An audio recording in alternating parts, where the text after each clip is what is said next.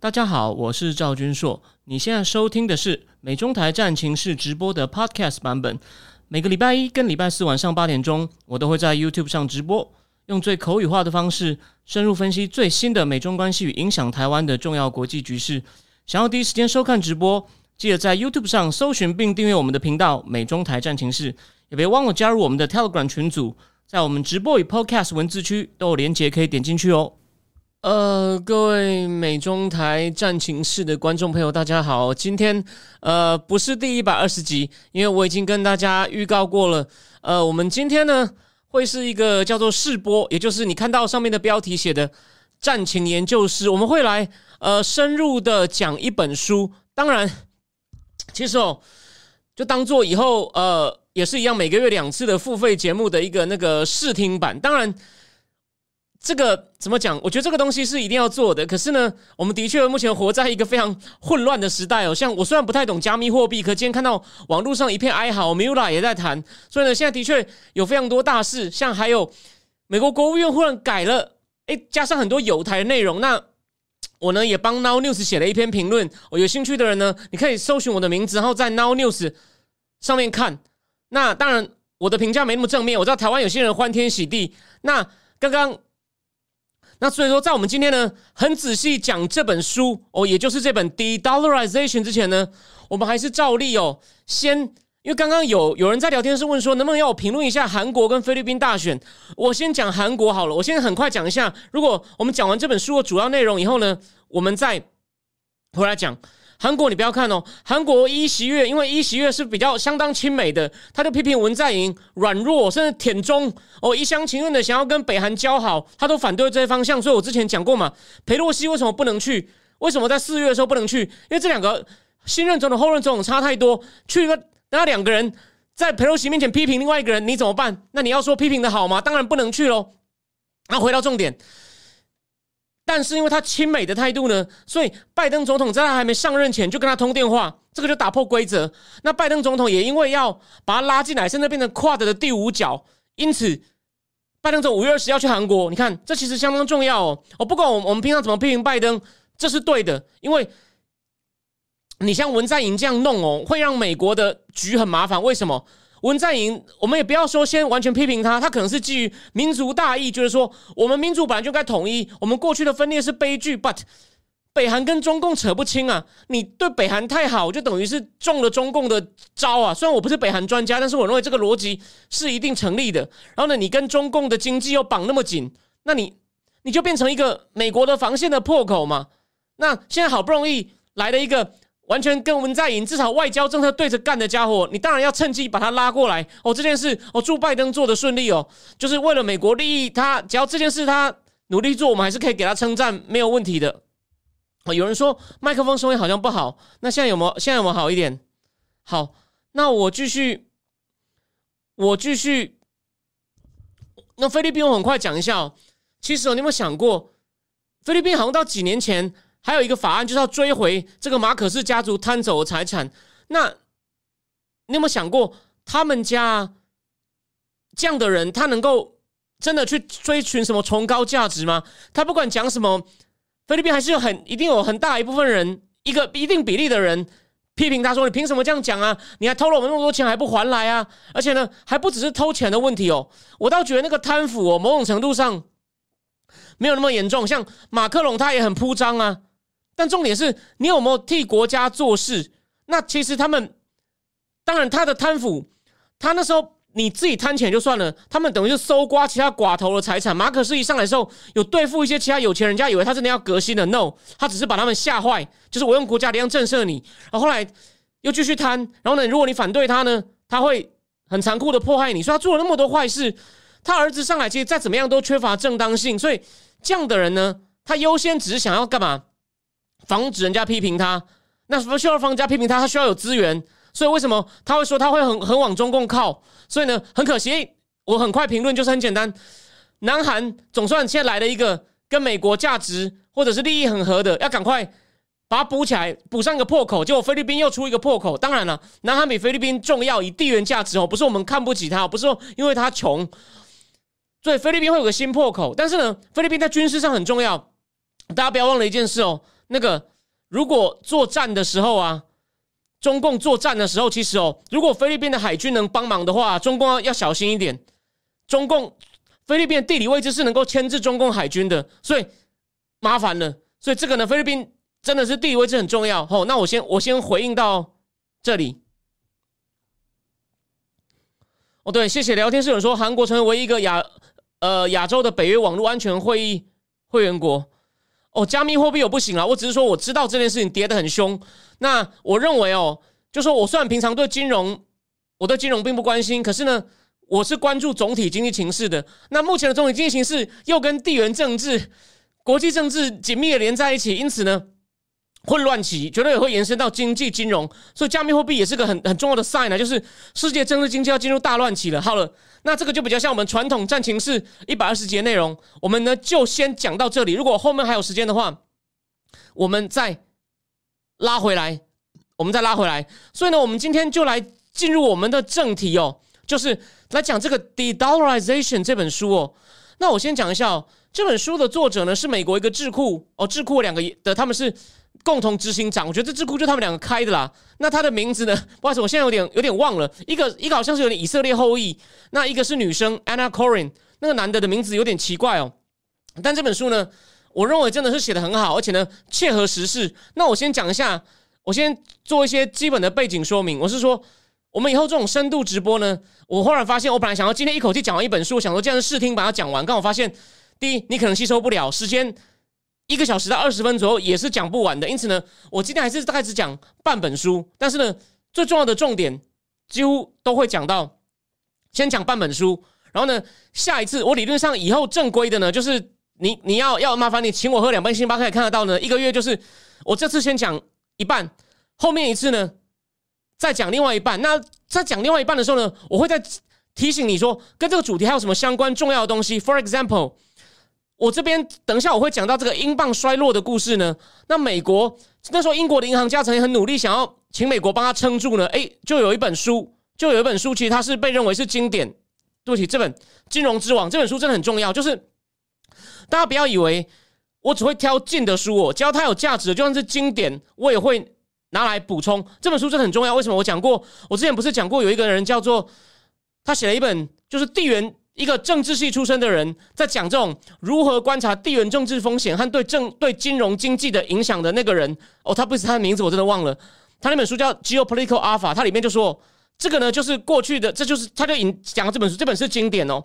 他里面讲就是如何从英镑霸权转到美国霸权中间的各种波折，这些银行家怎么样互相协调或协调失败。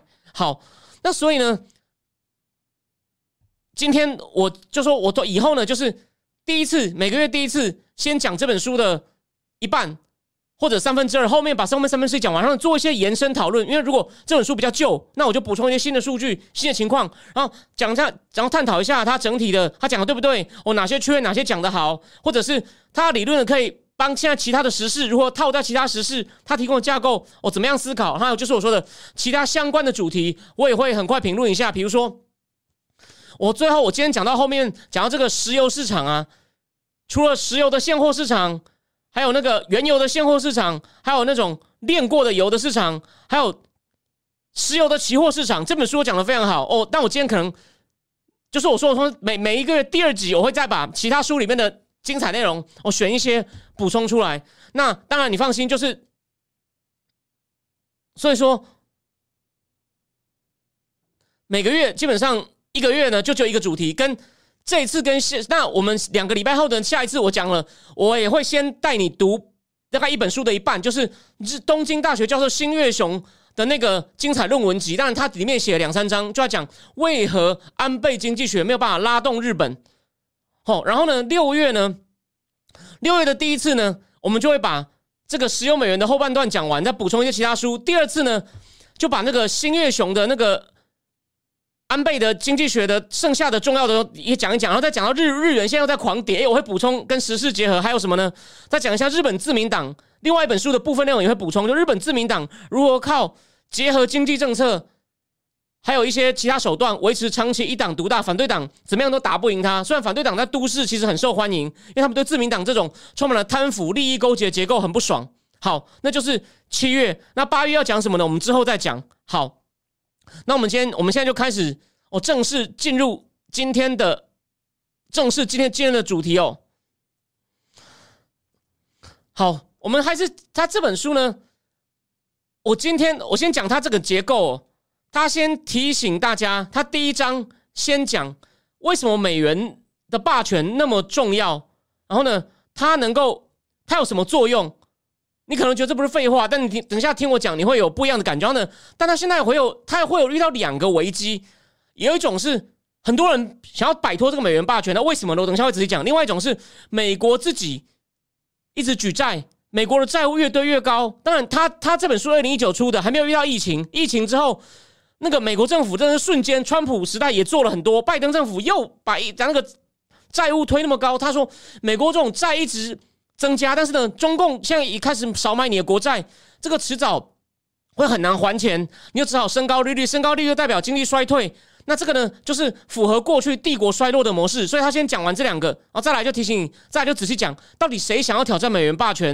然后他点一点，发现呢，这些算能够，这些人算有些力量，可是都不是个咖。他说，唯一一个大咖谁？你想也知道，中共。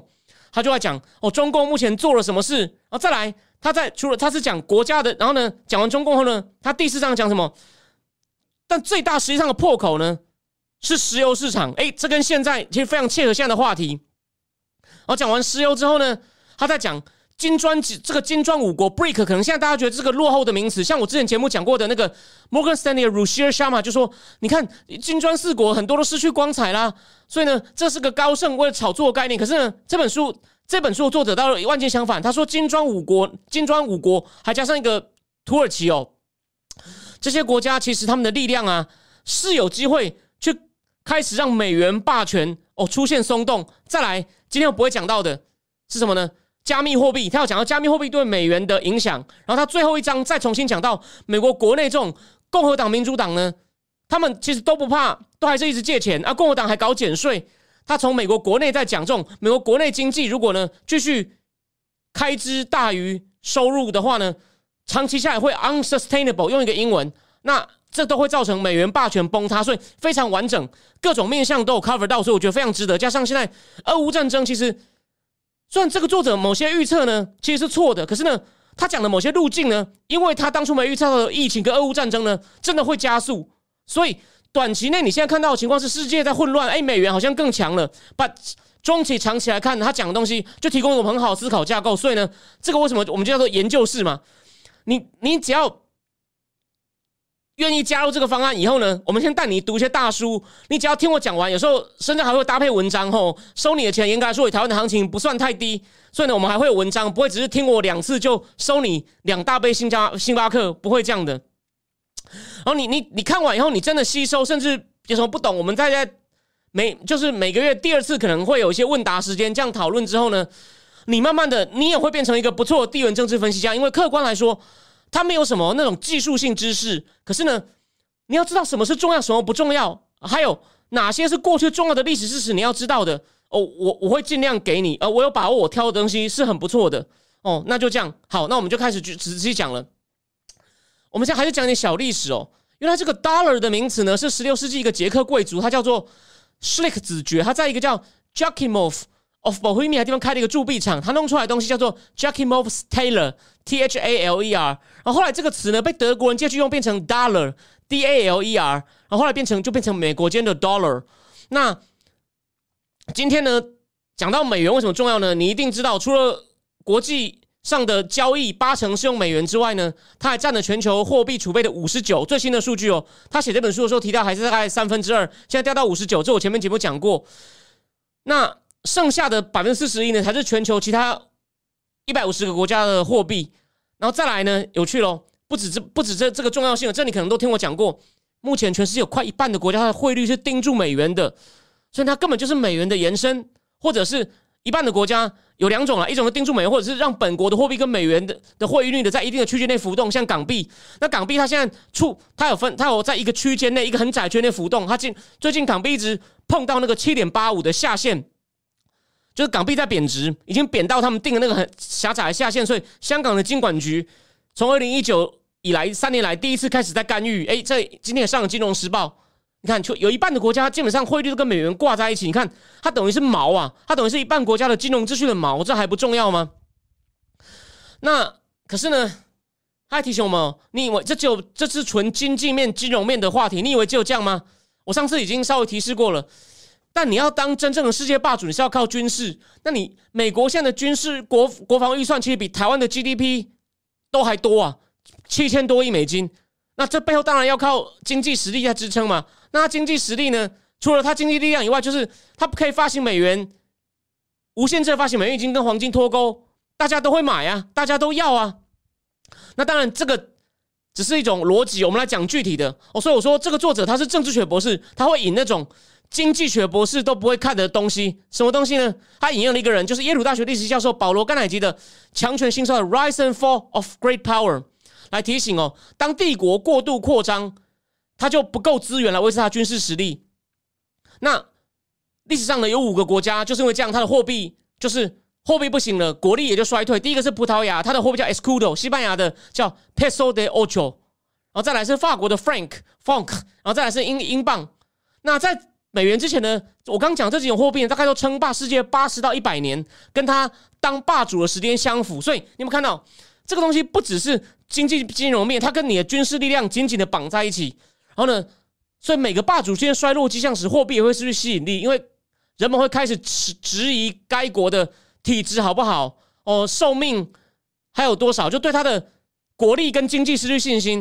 然后呢，不就。不让让他借钱困难，没有办法借钱呢，就无法维持他军事实力，他是连在一起的。那这边我要讲一个人，大家提醒我之前节目大骂那个 Ray Dalio 吗？他呢就在那边画什么五百年哦，各种指标一起变化，其实主要就是军制跟经济。Ray Dalio 还加了很多，那都是什么？那都是想当然尔的。为什么？那些历史书我稍微在看 Ray Ray Dalio 的指标，他自己想出来的，就是为了要抬高中共，贬低美国。然后我再提醒大家。俄乌战争，Ray Dalio 完全躲起来。俄乌战争没办法剪，他上片各大节目宣传他那套中宣部给他的东西。俄乌战争就躲起来了，现在又跑出来说美国要完蛋了。虽然美国现在的确有很大问题，可是他就是出来加深危机感。Ray Dalio 就是中共走狗哦，就是这个这个是他真的是赚了一堆中共钱，然后真的是坏的不得了。就像郭文贵讲的，这个人比对美国伤害比很多国家都大。好，那继续。所以呢，反正当人们在开始质疑这个帝国的这种体质跟他的那个存续能力的时候呢，就会开始作乱。于是呢，竞争、武器竞赛跟战争就开始。那这样，你帝国为了维持这个领先或者是世界警察的优势、霸主的优势，又继续参加武器竞赛，甚至打战争，就你的资源就更不够嘛。然后呢？你就只好让货币可能让货币贬值或怎么样，反正重点就是，当你衰落到一定程度呢，你货币失去大部分价值，帝国会在内外压力下崩溃。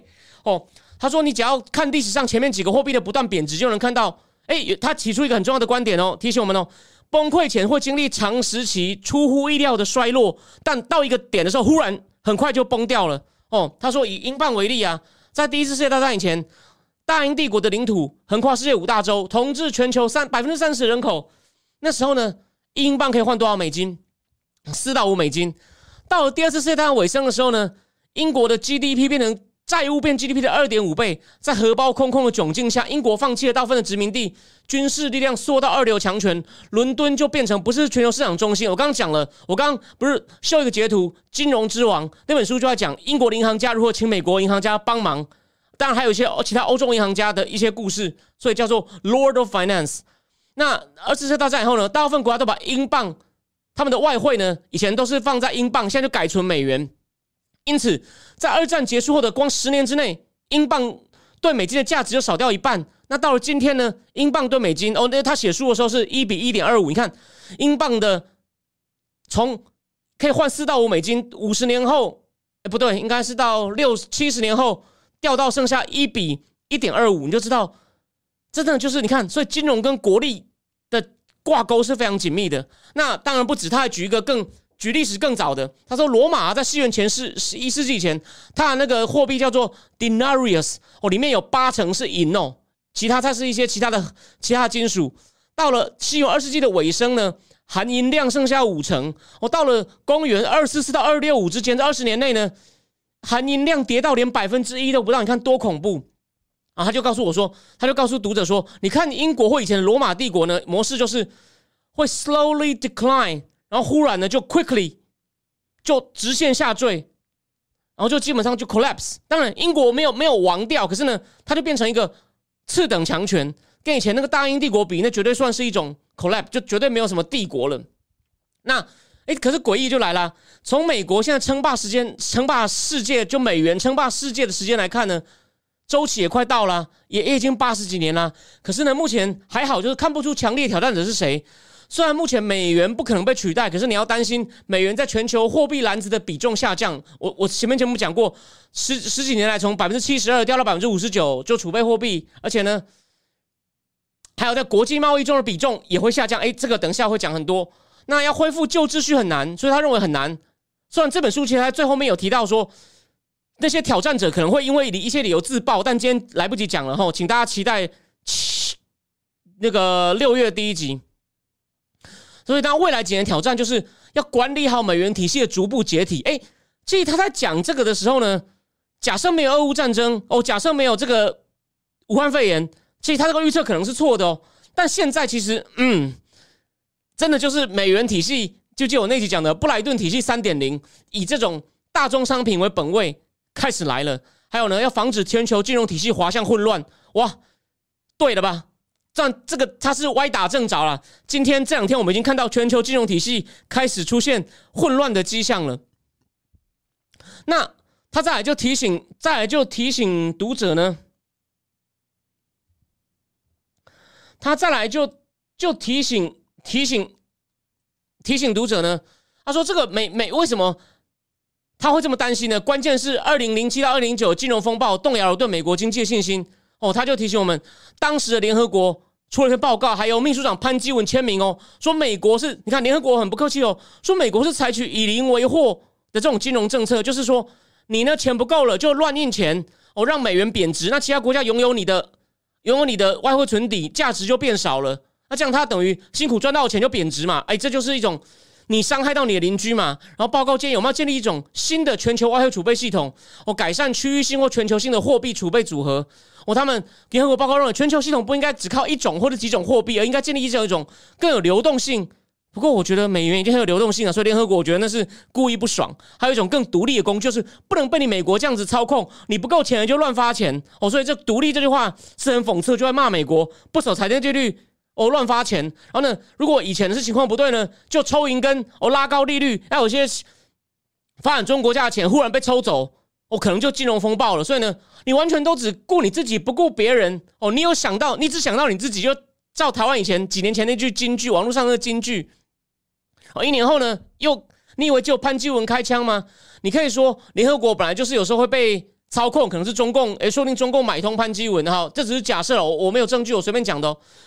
那时候有一个人呢，哎，这个人真的很值得讲一讲。但我今天国际货币基金总裁是谁？Dominic Strauss-Kahn，大家就记得他在纽约一个旅馆被控性侵女服务生。如果不是因为这件事，我们先歪楼讲一下这个有点轻松但很诡异的事情。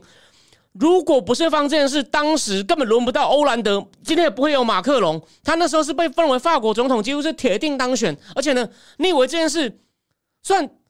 他会匆匆忙忙，连手机都没有带，跑上飞机，应该是有鬼。可是呢，有两本书说有发生很多很奇怪现象，说当时从看到那个旅馆的那个监控室啊，这样看到监控室两个人这样击掌，看到 Dominic Toscan 这样匆匆忙忙的跑走，就冲去，因为真的是性就是性侵女服务生，女服务生好像逃走以后，国际会计总从来 Dominic Toscan 跑跑走。这样监控室里面有人击掌，你不觉得很奇怪吗？然后他是在飞机上被美纽约警察拽下来说：“你你涉嫌性侵。”好，先好，这个只是提醒大家，这件事情很那改变了整个法国跟欧洲的命运呢。所以你们看到，有时候一件事就会跟 Ray Dalio 那种什么事都是靠看起来很唬人的逻辑推理，想当然尔去制造这种美国不行了，中国要崛起，印象真的是不一样。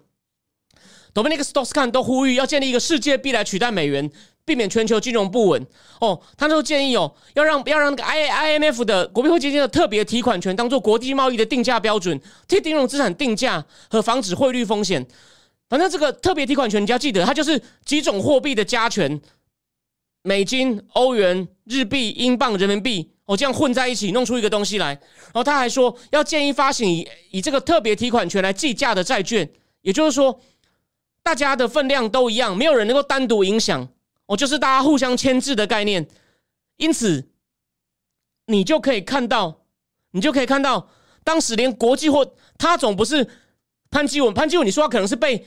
第三世界国家鼓动来写这种东西，是故意呛瞎的哦，故意想一个不可行的方案，只是为了呛美国，还有可能连这个 Dominic Stossen，当然法国人是有点强调自主，可是他也不会到砸自己脚吧？所以你看，然后呢，作者又提醒我们说，像这些建议啊，受到很多国家，特别是反美修正主义的国家欢迎，而且呢，你以为只有国家欢迎吗？他说，有越来越多的跨国联盟、国际组织和金融组织也欢迎这样的提议，还有一些什么，并不是国家的一些恶棍，比如说毒贩。犯罪集团跟恐怖主义团体也很喜欢这个，为什么呢？等一下会仔细讲。为为因为呢，美元靠这种美国是美元是国际金融的这种 base 的优势呢，以经济制裁来推动种种，他靠外交手段达不到，或者是不想靠军事力量来达到的目的。那对很多国家或是对这些什么毒毒贩的恐怖主义团体来说，美国一直靠这种明目张胆且越来越凶的经济压迫，去强加美国的价值观跟法律到别国身上。诶，你可能想说，我不是一向都还蛮支持美国、批评中共的吗？可是你听我仔细讲完，就是我们站在那种被美国制裁的国家去看，你就会慢慢理解。我等一下会讲的很细，因为这本书就讲的很仔细，所以我才告诉你说，你听完我讲些这些很仔细的事情以后，你以后你有足够的。知识背景去判断别的事，我们不是只是轻松带过这个节目。最后说，我只能讲半本书，讲一本书，一个半小时不够，我会累倒。你你脑头脑也可能会那个，你头脑也会消化不过来。所以这个是在主观层面上，有些人想去美元化，就是我不要被你这样限制，我不要被你管到。那客观层面就是美国联邦是不是失控？他这边就引用了那个很有名、少数挺川的学界人士，那个历史学家在 Stanford 的 Niall Ferguson。他就引用西班牙哈布斯堡王朝，还有英国跟法国帝国的前提，提出一个很奇妙的观察。他说，什么样情况下帝国会开始解体呢？只要光他付出利息的成本高过了军事预算，他就可能会解体。那这个跟美国已经很接近了。作者最后会算给你看哦，但我今天讲不到这个，就是他在算，如果他他有引用一个预测，我这边先提示一点，美国国会预算办公室预测。而且那是还没有在疫情的时候加增加了那么多新债，他预测到二零二八年美国的债务会到三十三兆美金。然后呢，他那个厂债每年按照一定的利息去算，他每年光付利息的钱可能就会超过他的军事预算。哦，这这其实就你看有历史潜力在前面哦。哦，那又他要这个他要引用 Niall Ferguson 说，以英国为例，在第一次世界大战之前呢，利息支出占 GDP 百分之二左右。结果你能相信吗？到一九三三年。希特勒上台之后呢，这个比例升到多少？到 GDP 的百分之十了，恐怖吧？你会不会想要像司马中讲一下恐怖吧？好，那这个呢，就是他第一章在提醒大家说，美元会在这两个层面上会遭到挑战。第二种，第二第在第一章就开始讲了，美元是如何被当做武器来对付那些我们看来是流氓国家的。诶，那些流氓国家是是混蛋，但是呢，美国这样弄会有它的后果。他只是，所以他也不是说去批评美国，只是说。你要想清楚，你这样做会有一些后果哦，这就是政治家会必须要考虑的事情。哦，那他就说了，像对美国来说呢，在想要在避免军事冲突的动机下，你去做一些经济惩罚，像制裁或者一些贸易限制，变成美国外交常用的手段。所以你看嘛，政治经济其实是分不开的，尤其是高层次的，你低层次的还可能就是一手交钱一手交货。可是很多东西，其实等一下最后讲到石油，你就知道根本分不开。那制裁作为这种外交政策的一种工具，有好有坏。好处是比较不会引起反弹，哦，成本比较低，哦，比较容易执行，尤其跟打仗比起来。可是坏处是，你真的要去改变像伊朗、伊拉克、苏丹、古巴、俄罗斯、北韩这种国家呢？你要去改变他行为，不要他做什么，或让他觉得痛变乖。他说常常起不了太大的作用。那这到那但但这样制裁完全不该用吗？也不是。作者提醒我们，这种制裁的作用有点像肉锤。什么叫肉锤呢？他是为了后续的艰难谈判做准备，就是你要哦，你痛了哈，就还是有用啦。只是说他还是在做坏事，可是他越做越会越痛。那你来跟我谈呢？你来跟我谈呢？对你想要我不打你是不是？不欺负你是不是？哦，然后他要提醒我们，美国用制裁的方式也是逐渐演化。在冷战时期呢是更狠，全面的禁止贸易。古巴，你看古巴被锁成这样。那在九一一之后呢，在美元如此重要情况下呢，制裁变得比较聚焦的金融制裁。一个关键人物叫做 Stuart Levy，是个律师，是他想出各种这方面的。东西，在我在铜锣湾书店介绍那本书叫《连线》里面呢，哎，就对这个律师的一些背景啊，他如何想到这件事有不错的介绍。有兴趣的可以去看看那本书，或者去看在铜锣湾书店的网站上哦，有我讲那本书的影片。然后，这是第一个创新，就是制聚制裁变成比较聚焦的金融制裁。第二个什么呢？从 A 级制裁扩张到二级制裁，什么意思呢？像你之前就是不准跟古巴哦，不跟他就是不不禁止跟他贸易哦，就是你跟古巴的事情。什么叫二级制裁呢？就是我不可以，你也不可以。如果我说不可以的，你敢跟他动，我就连你一起制裁。哦，好，那再来呢？为什么美国可以这样做呢？它的法源是什么呢？是一九七七年国会通过的《国际经济紧急权利法》。大家听，大家哦，中共川普在跟中共打贸易战的时候呢，那时候不是川普说要脱钩吗？人家说啊，你乱讲了，怎么可能啊？川普不是有这很不爽吗？说。因为川普好像被人家认为是一个无知的、自大的政客，他就说：“我告诉你，他好像发推说，答案就在《国际经济紧急权利法》，那是一九七七年通过的。这个法呢，他授权总统无限大的权力，什么情况下呢？可以用制裁呢？你听我讲完这段，你就知道他的说法是很 general 的。所以呢，诶，总统的裁量权很大，只要对美国的国家安全、外交政策或是经济产生威胁，总统就就有权利禁止交易。”冻结财产，那像看禁止交易啊，就美元啊，美元就交易的媒介啊，我不让你用美元，看你怎么办。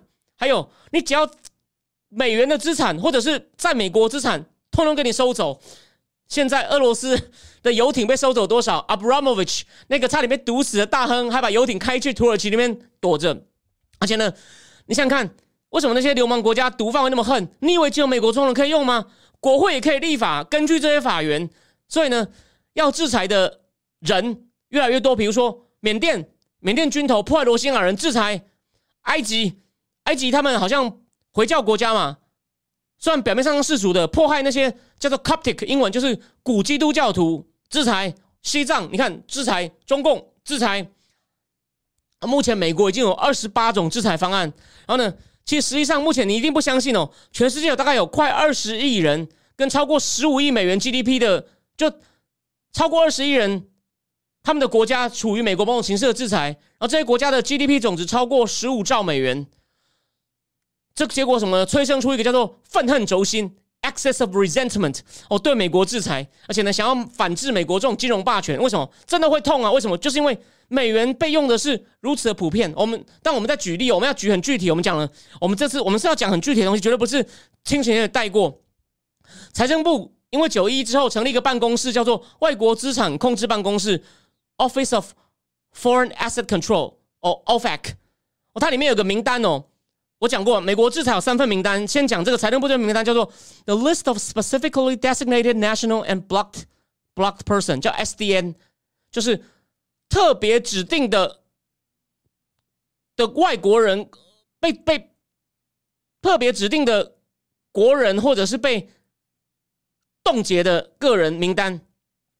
然后呢，他这个名单二零一零零一开始嘛，因为就是为了对付恐怖分子，我开始要斩断恐怖分子金流，他们就开始有这份名单。我第一个去负责的人呢，是一个财政部次长。我这边补充，这部书里面没有写的，他叫 John B. Taylor，是一个史丹佛大学很有名的经济学教授。他有提出一个法则叫 Taylor's Rule，就在讲说，他在帮你判断什么时候经济过热，你要升息哦，什么时候要降息。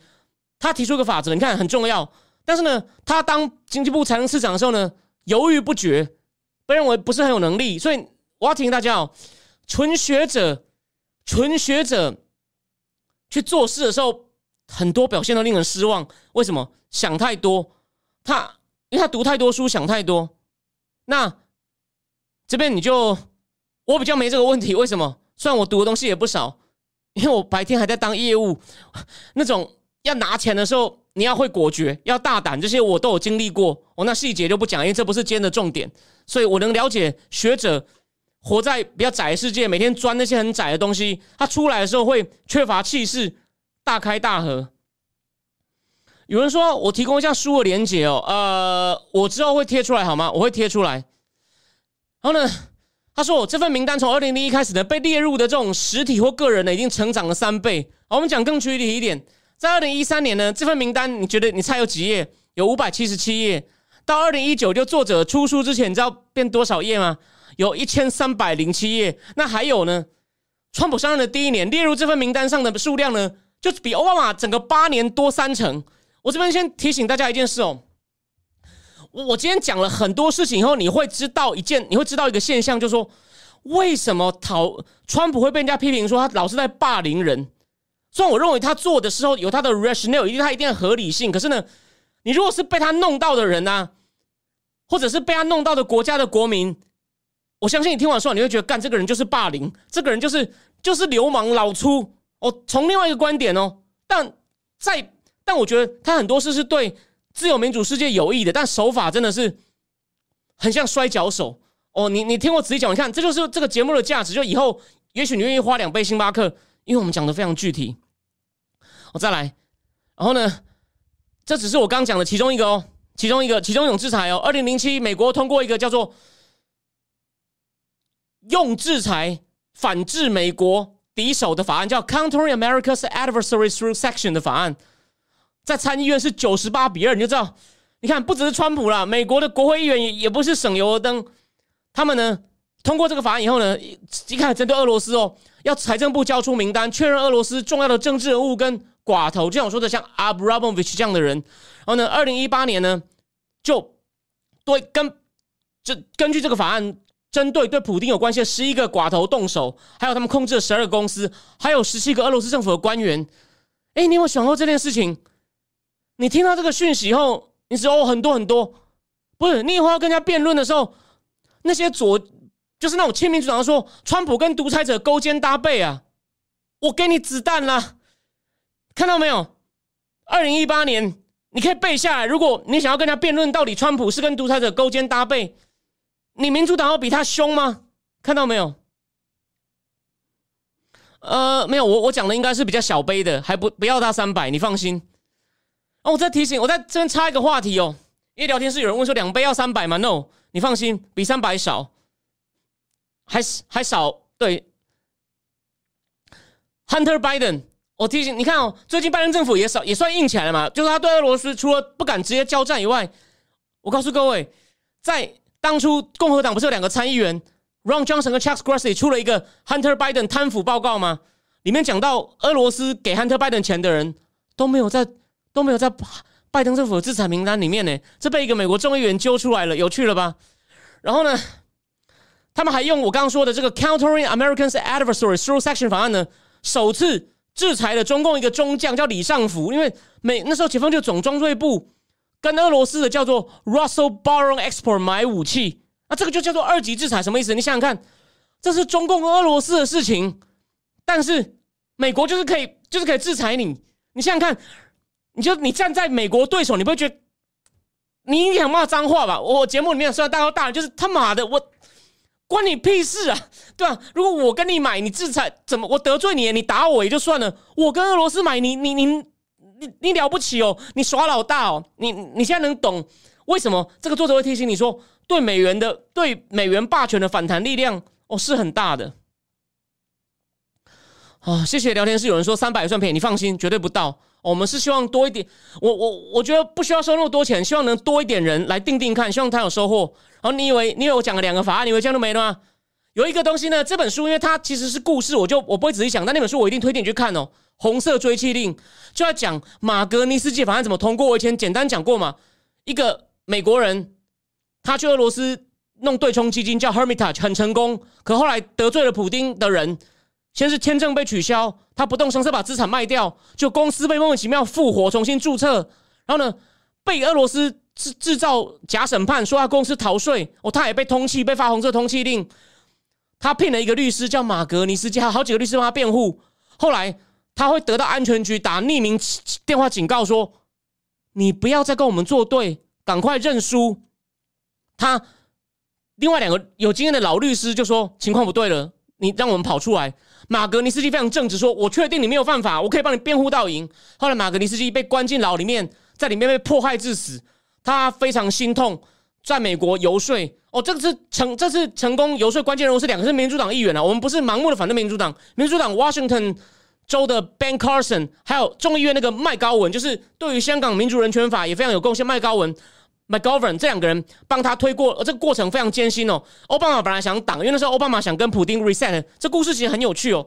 但全球马格尼斯法案呢，本来是政府针对俄罗斯的，川普把适用范围扩展到全球。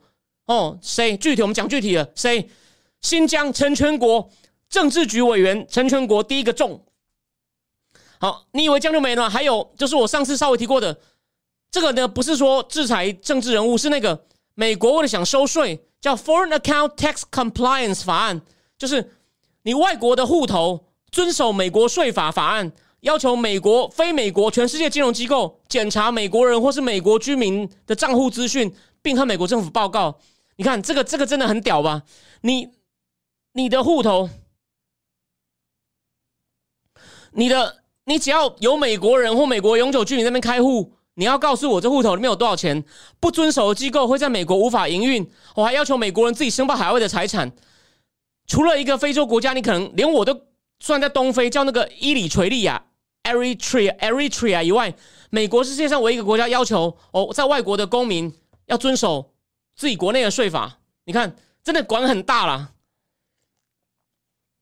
那美国当初推这个法是二零一零开始的，它的目的是要对抗洗钱、恐怖主义、转钱、恐怖主义的金融活动、逃税等活动，而且呢，还希望联邦政府能够多收税。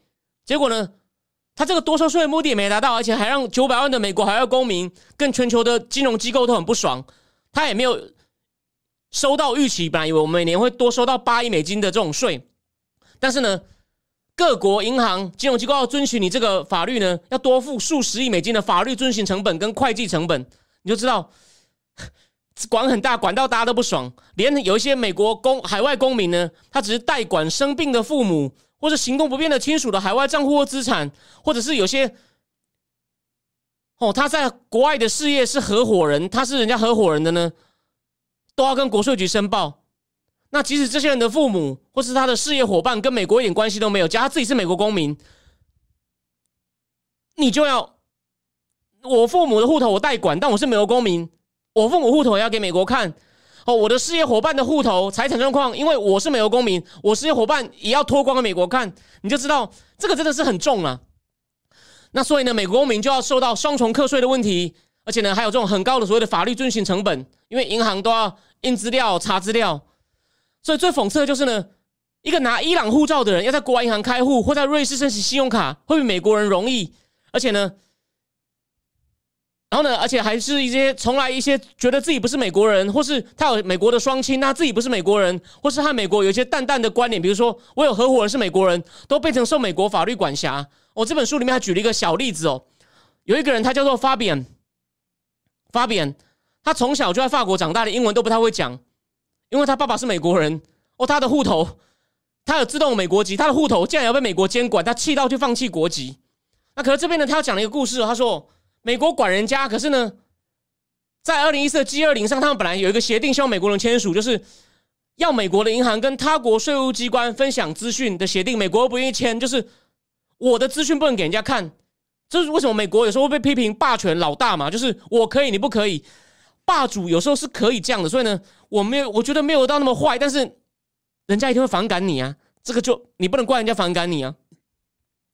反正这个法案最后造成一个很讽刺后果，你也想不到。在美国有资产的外国人得到的保障呢，比在美国有海外资产的人还大。就是有没有外国人跑到美国来，这如果把钱藏在美国，很安全，像郭文贵啊，没事啊。反而美国人把钱拿到海外去，美国我我的王法虽远必诛啊。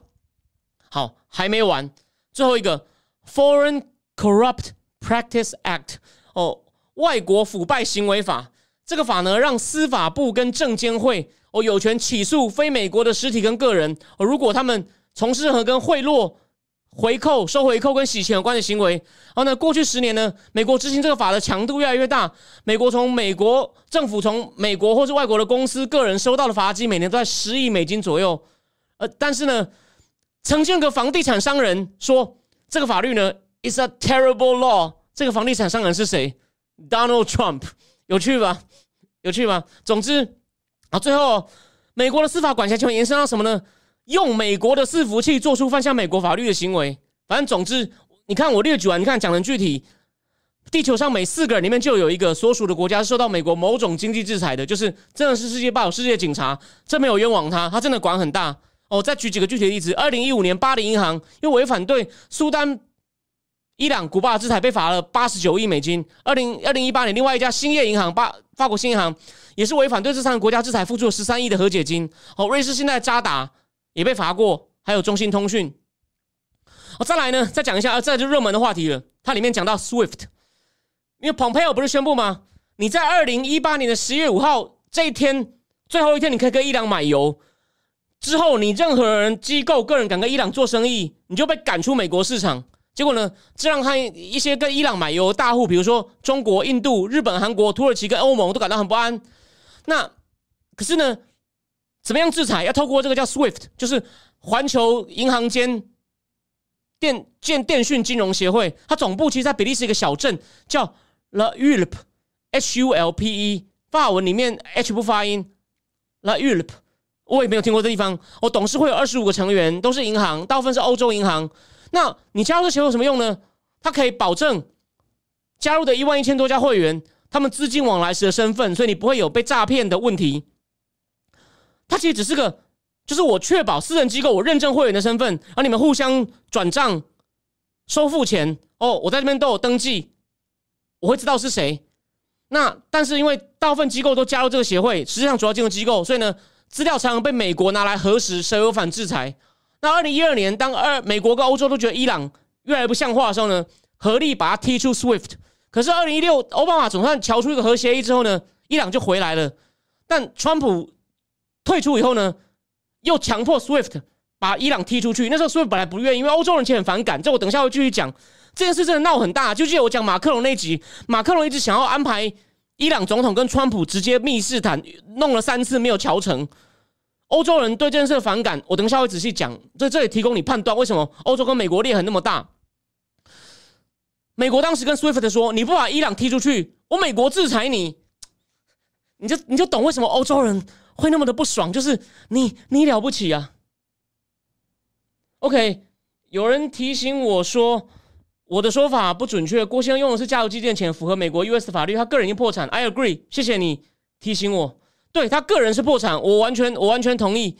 而且我记得他以前接受侦讯的时候就说：“我名下没有一分财产啊，我我的东西都是家族家族基金的钱，没有错。”但我就说，他家族基金的钱在美国也得到很很合理的保障啊，所以他他可以很放心的过他的生活。据他灭共行为，然后这是个例子啊，不是很精确，我同意。然后呢，在二零一八年哦，俄俄罗斯跟乌克兰在阿兹夫海发生冲突的时候，美国也是放话把俄罗斯踢出去。就现在真的实现，所以你有没有发现？请问一下，川普哪里对普京放水了？各位，然后我再举个例，川普对中共每次都说习近平是我好朋友，有个漫画嘛，每次说完是好朋友，加税、六委会对操纵国、制裁华为，那个漫画第四格就习近平满身的血跟川普说：“哎，川川大爷啊，咱们别当朋友了，好不好？”所以我再提醒一次，就说因为这个以后要收费，我必须要讲一下我的价值，就说我会提供你各种资料。帮你去跟人家辩论，不是说为了辩赢，而是说我们要站在一些事实的基础。因为这个年代有太多讯息会影响你的判断，我我我要挑出一些比较好的资料。我不敢说百分之百都对，但 I do my best。然后呢，就是你愿意的话，每个月收你两杯很小最小杯星巴克的钱。你愿意的话，我保证我会给你很多不错的资料，帮助你思考。不是你不用信我哦，你也可以去查证我的资料，或我讲错，你就在聊天室反驳我。但是。因为一些我的背景，以后我再讲哦。我有，我觉得我有能力，而且加上你要是看过我一路的节目或我一些写的文章，都是提前讲，而且我常常在预测哦。有一些的预测还不错，当然也有些东西不对哦。大概就是这样子。好，回过头来，二零一七连财长就是被认为是对中共很鸽派那个穆鲁切警告中共说，你敢帮助北韩规避制裁会被踢出美元系统。但，我觉得那只是吓呛瞎了。因此，因为俄罗斯已经被川普吓到了。他在一一八年九月就把几百家大公司纳进一个自己建的系统，叫做 SPFS。这边我就我就不念全称，因为你不用知道那么细。这就是俄罗斯版的 SWIFT，就是把国内所有机构加入在里面呢，大家互相转钱，就是互相认证过，确定你没问题，哦，大家可以放心，不用诈骗。那欧盟对美国这种单边主义很不爽，德国外长就说，我们也要弄一个自己新的 SWIFT。那中共呢？是其实，在二零一五年要提醒大家哦，是史诺登揭露说，美国的国家安全局 National Security Agency 有在看这个 SWIFT 的资料啊。中共觉得妈的，那我们干的坏事岂不是你都知道？所以中共就自己弄了一个叫 CIPS。我在讲俄乌战争的时候已经有提到了吼，有兴趣的人可以自己去补一下。好，那这是第一章，就是你知道美美国美元的世界天罗地网啊，你你难你想想看，他们怎么会不想挣脱呢？所以他这边就开始一个一个讲哦。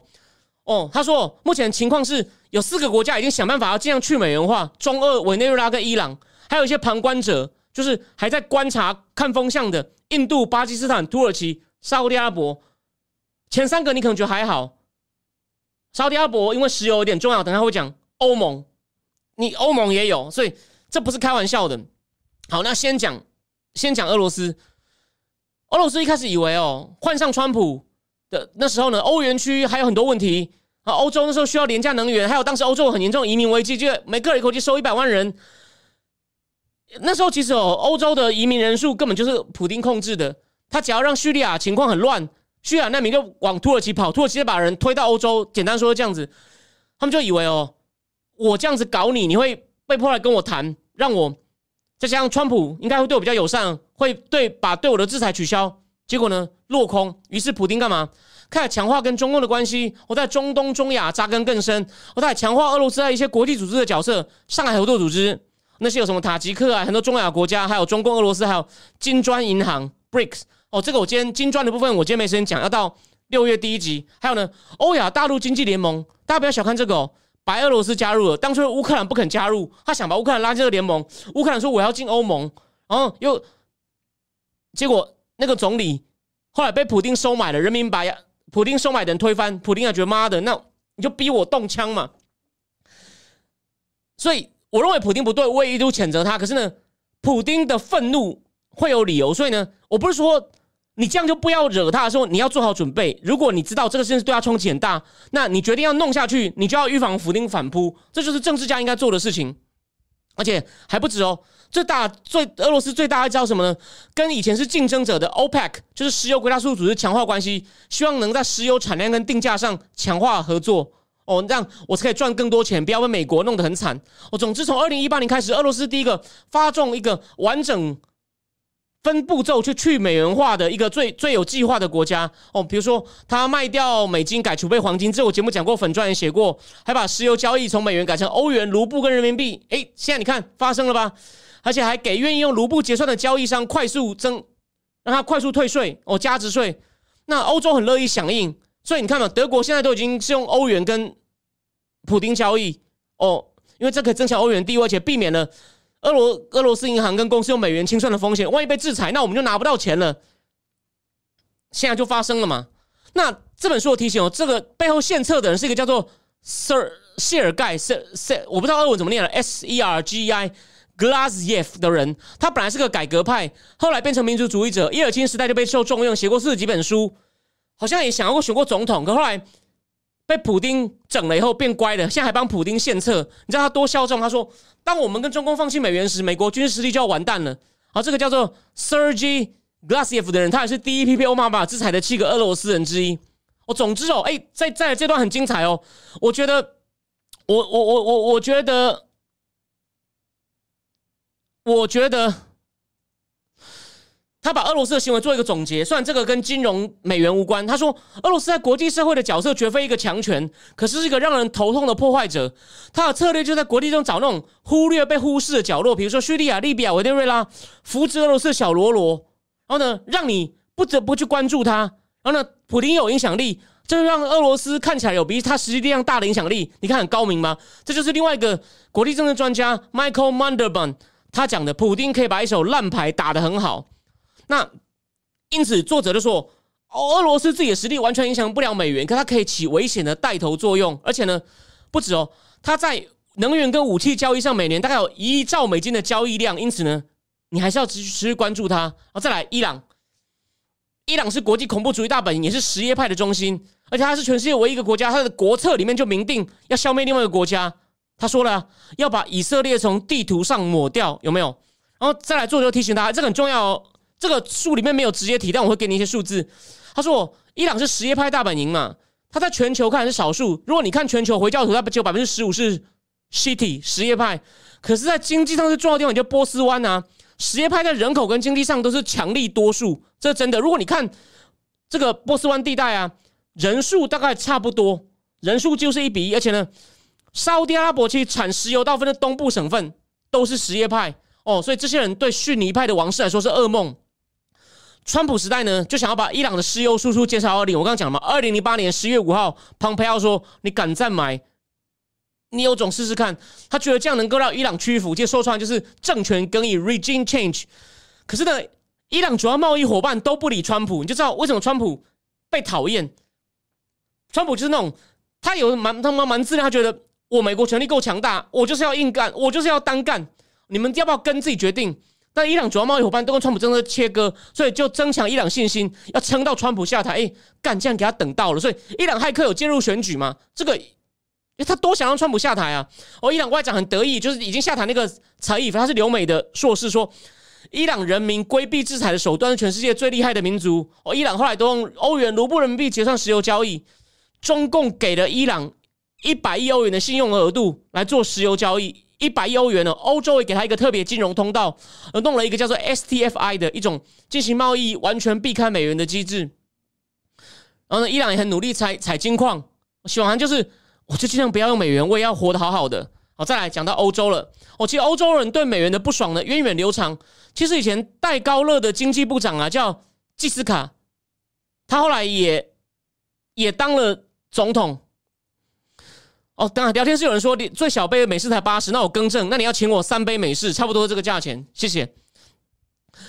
法国签签之后，萨科兹结果竞选证据就是降低美元的重要性，马克龙也说要降低美对美元的依赖，季斯卡说美国美元是美国嚣张的特权，这句话被当做一本书，就是伯克莱大学那个在政治系永远都要研究实际经济的教授，不，他是政治经济系的合并教授 Barry Ashgreen，哦，他是世界上研究美元最重要的。其实他是政治学者出身，你就知道经济学家研究的经济有点奇怪。好，今天不要一直骂了，我已经得罪够多人了。好，那其实不只是法国、德国、荷兰、英国都坚持要推进欧洲的金融自主。大家不要忘了一件事哦，一九七一年为什么尼克森要把美元跟黄金脱钩？那时候法国人，你知道那时候应该是戴高乐吧？他还不是戴，我忘了是谁，多夸张，派了军舰说带着美元来，大概两亿美金，说我要来把我要来换黄金，给我换。然后法国人先弄了一次以后，好像荷兰人也来了。尼克森想要这样还得了？我当黄金被你换光，我我美元就破产。所以呢，就就就就让他脱钩，美元黄金脱钩。这以后有机会再细讲。那可重点是哦，他说这个作者提醒我们哦，欧洲跟美国翻脸哦，关系那么差哦。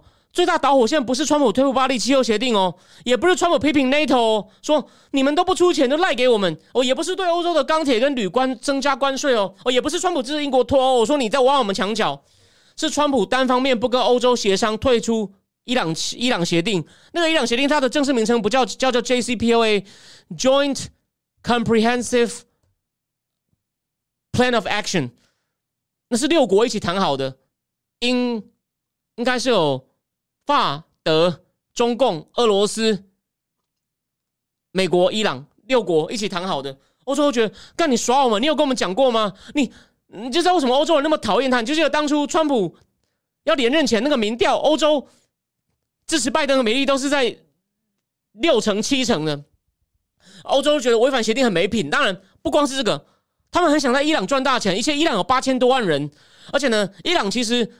伊朗某种程度上是回教世界比较开放的，他的人才蛮多的，所以如果他经济能整合啊，他有蛮多工程啊、数学物、数学人才。大家不要忘了，世界上第一个得数学界诺贝尔奖的数学家就是旅美的伊朗女数学家。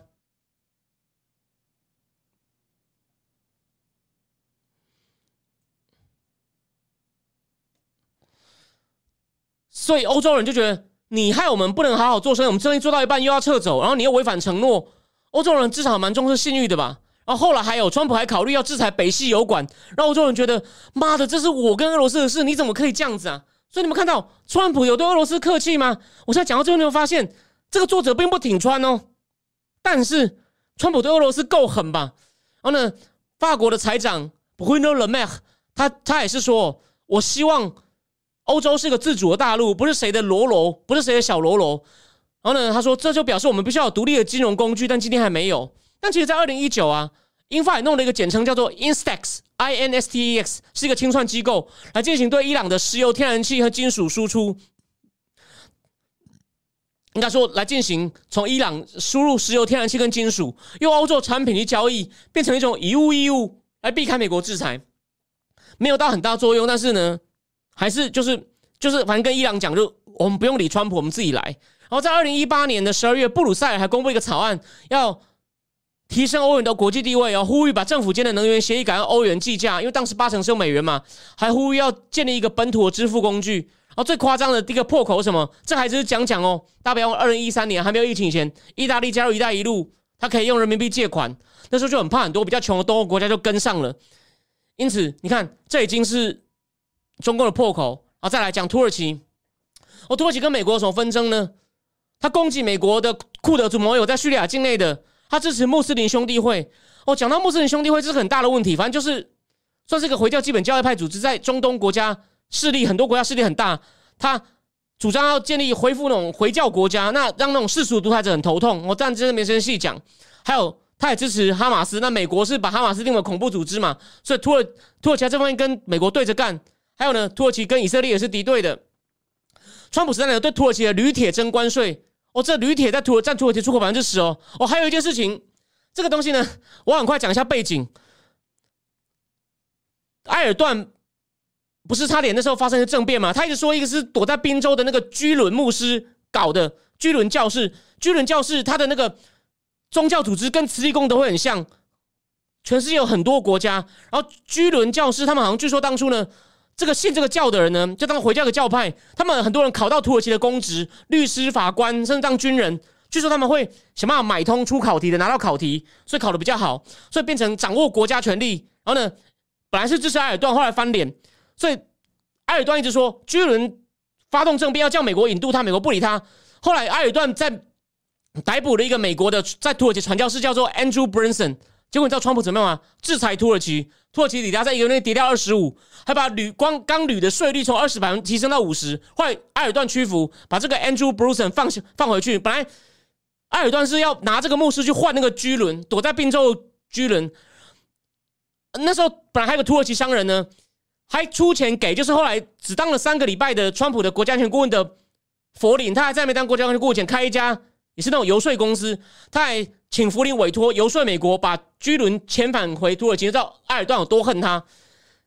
他本来想要跟美国换人，川普不理他。这个 Andrew Branson 回去了，川普还要在白宫见他，你上网去查都有的。那你看土耳其跟川普闹翻嘛？普丁也趁机拉拢埃尔段，于是土耳其埃尔段宣布要用本国货币跟中共。俄罗斯还有呢，跟乌克兰贸易，你看又一个小突破口。那其实呢，更早前土耳其跟俄罗斯跟伊朗都已经签订货币互换协议了，还呼吁人民多换欧元，也要求埃尔 IMF 呢把贷款跟黄金价格而不是跟美元挂钩。你看，埃尔段也想要挣脱美国，而且呢，土耳其有百分之六十几趴的贸易赤字都是跟金砖国家，所以土耳其想要多输入一些商品到这些金砖国家来平衡它的贸易赤字。那他他希望不要用美元计价，你看到没有？好，土耳其讲完了，再来委内瑞拉被国制裁，就前几年嘛，那时候不是那个查韦斯死掉换那个马杜罗，美国就拼命制裁他，俄罗斯趁虚而入，入股油田、天然气井炼油厂，中共借给委内瑞拉五十亿美金贷款，还跟他签订长期购油协定，哦，把它撑起来，所以又一个国家，虽然它经济规模不大，它石油很重要啊。好，再来讲印度，印度本身呢，除了碳以外，能源缺乏，但是呢，它有可能在二零四零年成为第一大的石油进口国，目前是第三。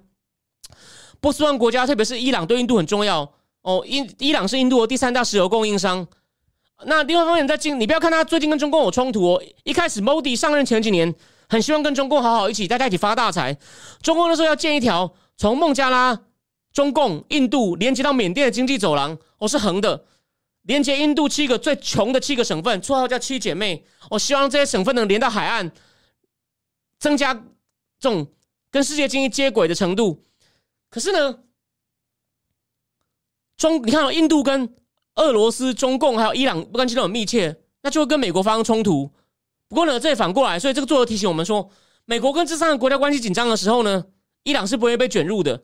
他很他很奇强，希望跟所有国家保持良好关系。所以作者又总结说，作为这个作为闭上关的国家哦，印度至少会很乐意呢，部分部分去美元化。哦，印度也想要国际化它的卢比。目前它的卢比呢，毫无重要性可言。目前卢比呢？就跟伊朗贸易也是很重要哦。伊朗在第一次被奥巴马制裁的时候呢，印度就坚持用欧元跟卢比跟印度买油，还建立一个用卢比支付的机制，是吗？也有点像前面讲的那种以物易物，也就是伊朗用卢比买印来买印度的钢铁、药品、食物跟化学，因为印度跟伊朗买油时候付给他卢比嘛，那那些卢比没没别地方用啊，伊朗就反过来回来跟印度买钢铁、药品、食物跟化学品。后来川普又制裁伊朗。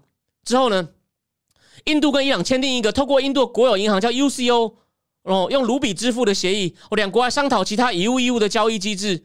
那印度跟俄罗斯买防空飞弹的战舰呢，也是去美元化了。那美国为了把印度拉回来呢，之前就说，你跟俄罗斯交易，我可以不制裁你，我可以豁免你，只要你同意只买美国的 F 十六。哦，这个后续好像有 OK。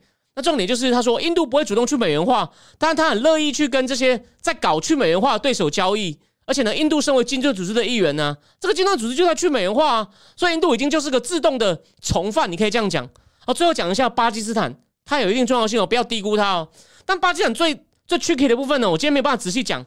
它表面上九亿以后呢，当美国反恐的好伙伴，美国给他很多钱，但你知道它的军方就是那个叫做 ISI（Inter-Service Intelligence） 三军情报局，那个是一个其实装备精良，跟巴基斯坦其他地方贫穷落后不一样，素质高，但干嘛？专门为了专门搞事，资助最恶名昭彰恐怖分子。就你看，川普又来了，点名该国说你背后搞我，扣住经济援助。你有看到？你你现在听完这么多，你会觉得其他为什么讨厌他的人会觉得你都在霸凌我们？川普其实很直率，他很像企业家，检视嗯有事情，蹦蹦蹦。川普没有在客气的，你们看到？所以看我节目，你这些川普这样做不一定是最好的方法，可是你跟人家争论的时候，你总要有资料吧？你看。这些书就提供你很重要的跟人家辩论讨论的资料，哦，虽然不一定说我讲的就一定对。好，那被川普扣住经济援助，就是以后那些反恐的钱没有了，巴基斯坦往中共靠，我让两国每年大概将近一百五十亿美元的贸易额都改用人民币，而且呢，所以巴巴基斯坦会是去美元的头号响应者，你不要估低估他哦，他有快两亿人哦，目前全世界人口是排名第六多的大国，有希望在二零三零年全成为全世界第一大回回教国家哦。不过呢，当然，这作者他也不是盲目，不像 Ray Dalio 那样的人。他说，上述的国家呢，有一些是只是还在做闭上关，积极在去美元化的，也只是二三流国家，就算联手也很难改变全球货币体系。But 有一个例外，你也知道，中共第三章人民币又取代美元吗？他先回顾了一下美中关系哦，他的功力很够哦。他也讲了，虽然他不喜欢川普政府哦。川普政府是以全政府的模式压制中共军事、经济、科技、法律。拜登政府说我们要以全中全政府的方式来建立一个对中共政策东西豁然呐，根本现在头痛一头脚痛一脚。你看他虽然不喜欢川普，他也承认川普是以全政府的模式，但他说川普这种搞法在中共看来根本就是威胁到共产党的生存，这真的啊！大家不要忘了那本书叫《天下大乱》，里面讲了川普内阁里面有三个人叫 Super Hawk，那不是强伯明，还不是 Super Hawk，川普后伯明只是强硬派。川普的最亲的国内事务顾问，虽然他其实很少对国外事务发言，但是他也是灭共的。Stephen Miller 演讲稿撰写人，Peter Navarro、Steve Bannon。虽然班农离开的早，但班农跟 Peter Navarro 真的很好。班农的节目之前一天到晚请 Peter Navarro 上节目，最近比较少。好，谢谢 Mula 进来了，谢谢 Mula 进来了。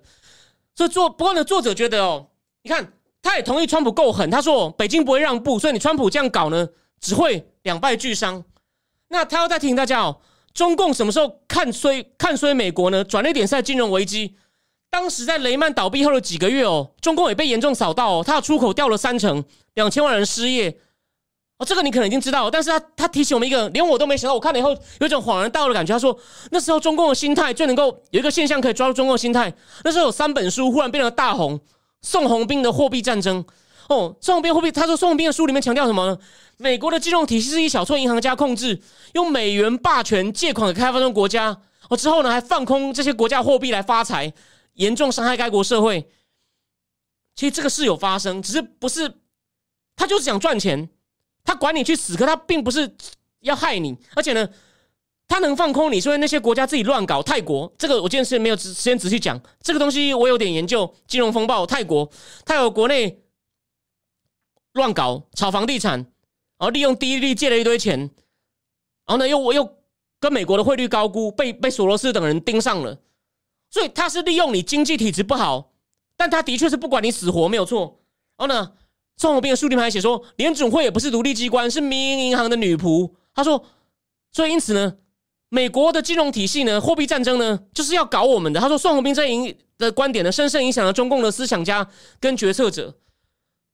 那不过那时候，中共还是很帮美国，他赶快买了六千多亿美国的公债。那时候就超越日本，成为美国公债第一大持有人。还推出四万亿的基建计划，大搞基大基建计划，大搞基建嘛，旧经济、温家宝弄的嘛。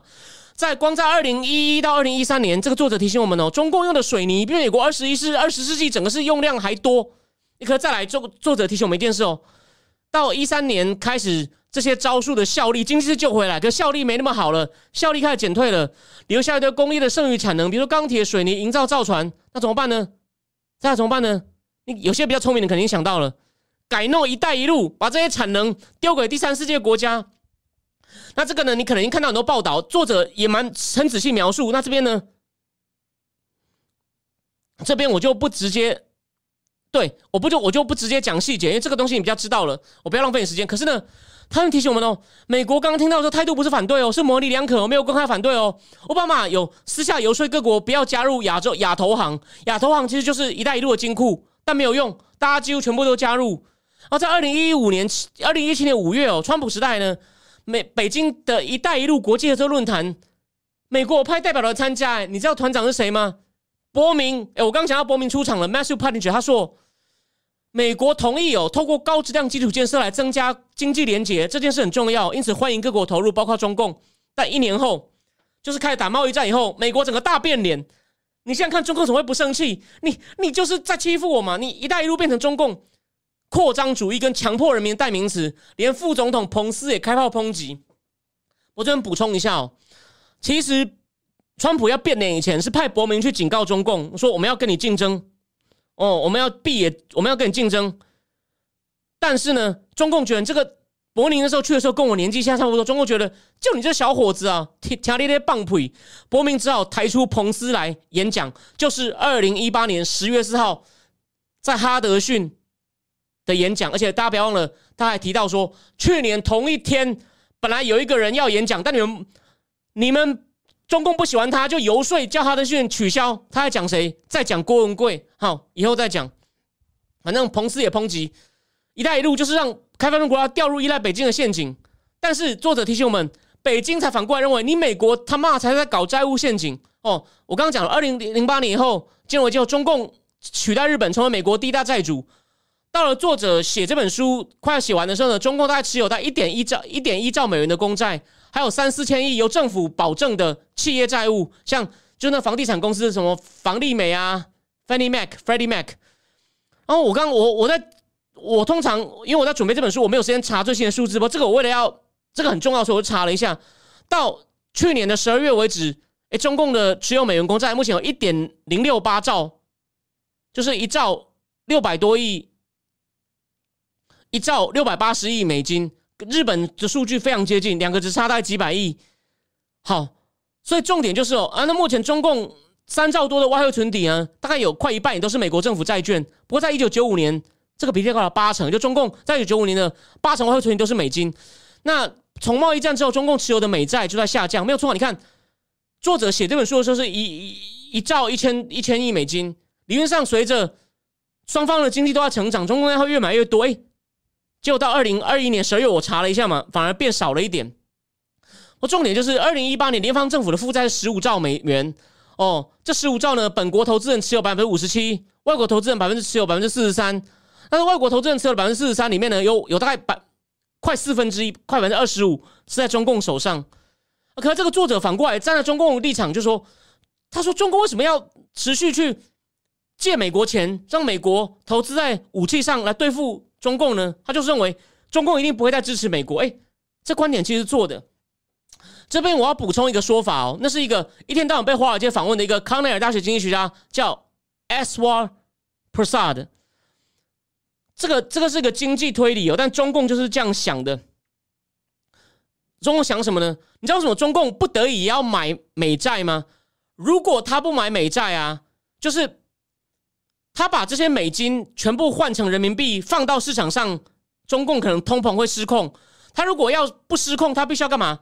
发行中共内部人民币的公债，把钱收回来，就是我把公债卖给你，钱收回来。可是呢，他的公债呢要付利息啊，他要付出去的利息比较起来，他还不如摆在他有算过，我买美金美元公债零美金美国公债付的息比较好。还我如果不要买那么多美债，那我就要自己发行人民币公债，把市面上都没人民币吸回来。到把人民币吸回来，我就要付人民币，我要付利息给人民呢。那我还不如去买美国公债。这是中共为什么不得不买、不得不买美金债务的其中一个原因哦。好，那再来，作者又提醒一个东西，哎，这个东西你觉得其他地方绝对没有看到？我我刚刚讲的那些东西，你可能其他地方多少都看过，尤其是程度比较好的人。除了中共跟日本，作者提出一个，其实有第三个群体买很多美债，这不是单一的单位或国家，你知道什么？叫 FANG。当然，现在已经变了，因为脸书改名叫 Meta 了，F A A N G，Facebook、Amazon、Alphabet 就是 Google、Netflix。他说，他们这些五大呢，大概买了七千亿美金。为什么呢？因为这些公司的利润都藏在避税天堂——卢森堡、爱尔兰和开曼群岛。但是，川普在二零一七年推出那个减税跟工作法案以后呢，这些利润都陆续汇回了美国。所以呢，他们这三大、这这这这五这个这五家公司，就第三大购买人呢，不会再买。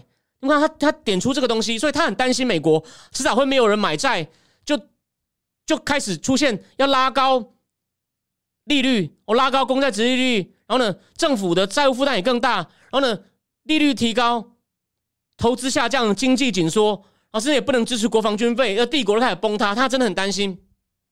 所以作者认为，不管你是喜欢中共，是有唯一有能力提供美国来花钱的国家。真所以中正中共很担，作者很担心中共不买美国债券。哎，这跟这跟现在的事实完全相反。中共是有在减少，不过其他国家还是在买。这原因呢，我们下次再提。这是作者预测错的地方。而且现在呢，全是美国公债殖利率已经到三点多了。这个我有在观察，美国公债殖利率超高，现在一定有很多人去买。这是他预测错的地方。我们六月初第一集再再来讨论为什么他错了。但反正他就认为哦，如果中共不多买，美国就要被迫拉高公债殖利率。因此呢，他认为“一带一路”就是中共脱离美国债务陷阱的良方。认为中共中共才觉得我才陷在你美国债务陷阱，你有什么资格讲我？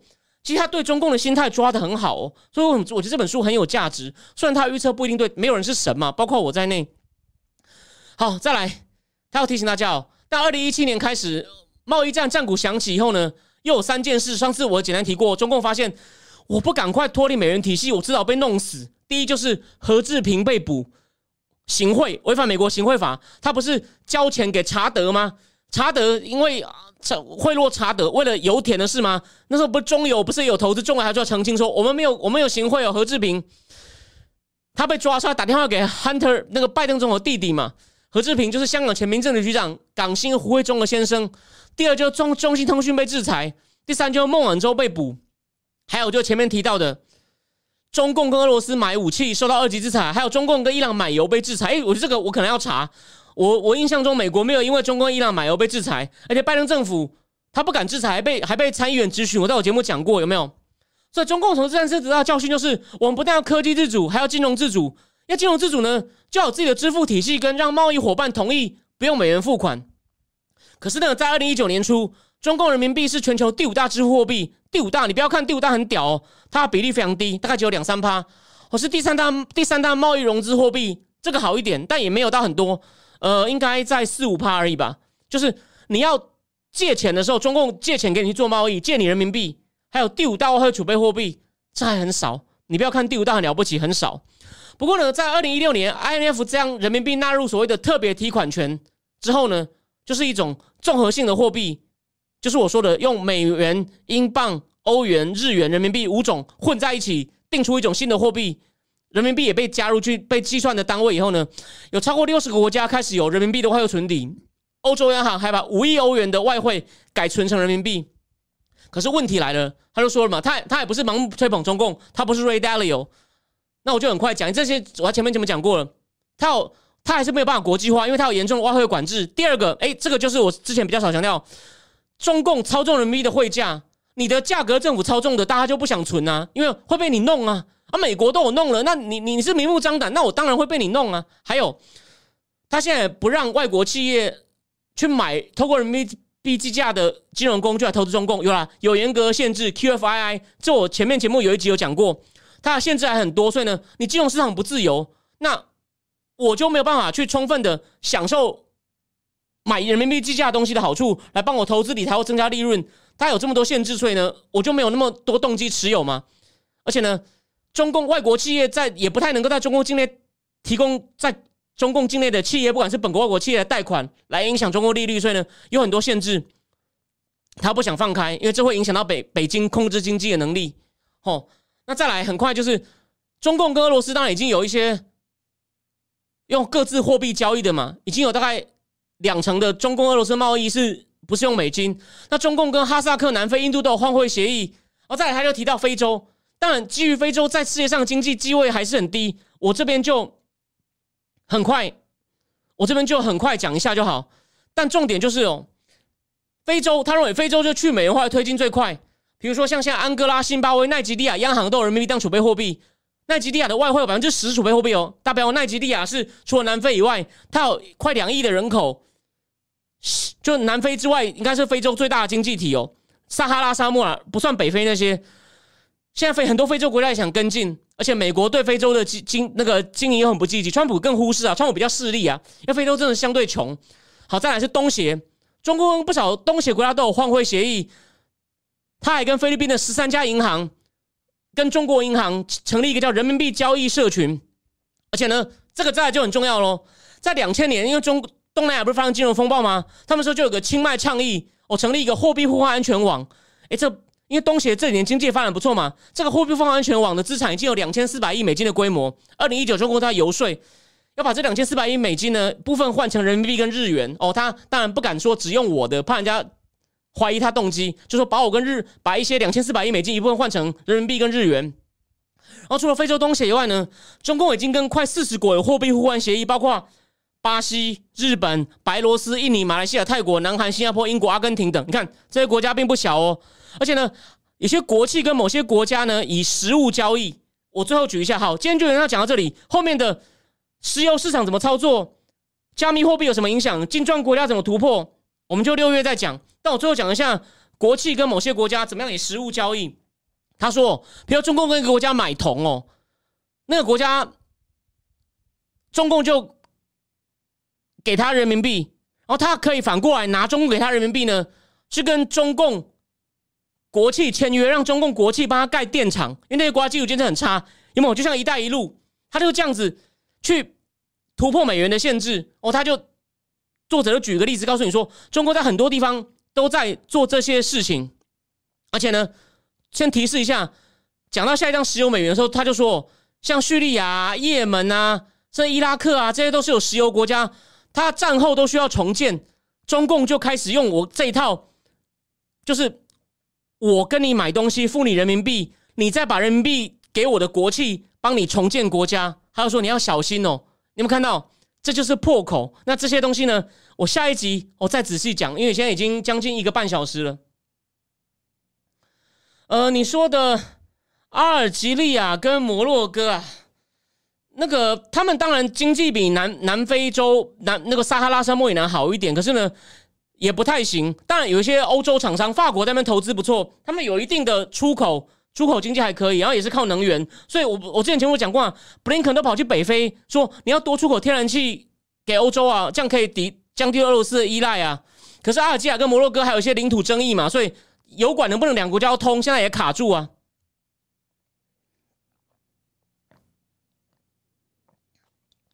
嗯，好，那最后我看一下张泽凯说，他觉得非洲国家被渗中共渗透的问题跟英美等欧洲国家比较有关系，这些国家都是英美发的前面殖民地。对，这是大问题，我今天没办法仔细讲。啊，哦，谢谢阿雅说这期大概要听两次，的确是，就是为什么我也发现我没有办法一次讲一本书，因为这样你们会累死，我也会累死，要两次一个月讲一本书，当然后面第二第二次还会再补充。哦，好，大概大概就是这样子。那最后我们回过头，我再花五分钟讲一下。所以反正就是，南韩拜登要去，拜登要去跟南韩建立关系，看会不会变成跨的第五咖。那跨的如果变成五个的话，当然不会那么快了，但这是个起点哦。这点我是鼓励拜登把它做好，他做好我会帮他拍拍手。然后再来，反正菲律宾变新破口，当然破多大，我们先继续看哦。好，那建元之后讲到这边，反正提提示一下，我最后还是做一下预告。五月二十六讲为什么安倍经济学失败，哦，我会讲一部分，讲一部分，哦，也许会延伸到听讲一下日元现在为什么一直跌，日本央行在想说，哎，因为这是个机会啊，可能让日元跌很多，然后呢增加出口，呃，跌很多，日元跌很多，进口的能源成本会升高。就让日日怎么样？之前都拉不起来通膨，一口气顺势拉起来，所以日本可能会赚到。就俄乌战争，我我那集不是讲过，欧欧洲可能会重新搞投资，国防投资或其他东西，让欧洲重新振兴起来。那日本可能会意外受惠。我们下一集我看我们就会讨论一下。我原则上就是两个礼拜后了。那下礼拜一呢？其中有个主题很重要。现在有各种传言说李克强会政变习近平，我还在观察。我我周末会仔细想一想。我原则上。今天就先讲到这边哦，一个快要一个半小时，所以以后每一个月两次的就会用这种节奏去去进行哦，会用这种进行。然后呢，但有一些特别的大事呢，那可能就付费的人才看得到。如果我非讲不可能，我还是会讲。我还是如果有什么像，比如说万一真的又开战了，那我就会一样讲完书以外，前后我可能还是会讲一下那那天刚好发生的大事，我很快评论一下。我希望尽量。反正就是越多越好嘛。这样你有花了钱，非常感谢你支持我，尽量把我知道的东西跟你 share，提供你参考。好，那原则上就是这样，非常谢谢。好，如果你觉得吃相太大，好，我就放心了。好，那我们今天就讲到这边，我们礼拜一再见，晚安了。